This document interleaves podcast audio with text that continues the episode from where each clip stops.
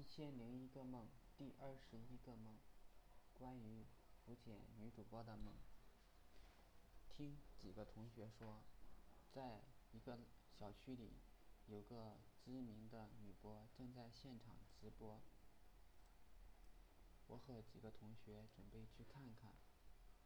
来到小区，发现已经有很多人提前到了。院子里满满的都是人，大家都很兴奋，期待着主播出场。我们因为来的晚，只能站在靠近门的角落里。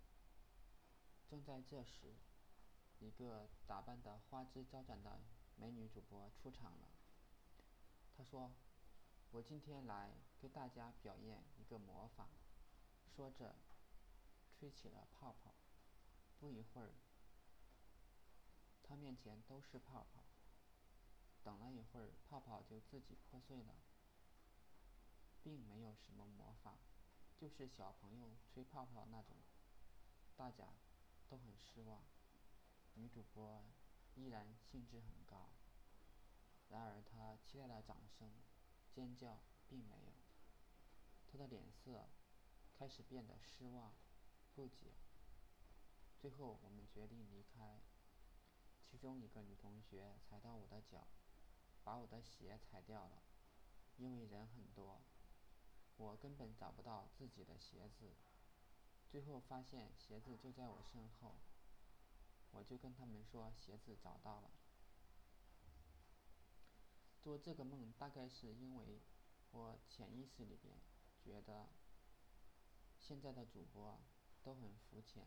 哗众取宠，只是娱乐大众而已。大家看过乐一乐，随后就忘记了。另外一个原因，大概是因为看了《专注的快乐：我们如何投入的活》这本书。像主播这种，和电视一样，都属于被动式娱乐，对于个人修养没有任何提高。现在越来越觉得应该追求个人的自由、满足和发展。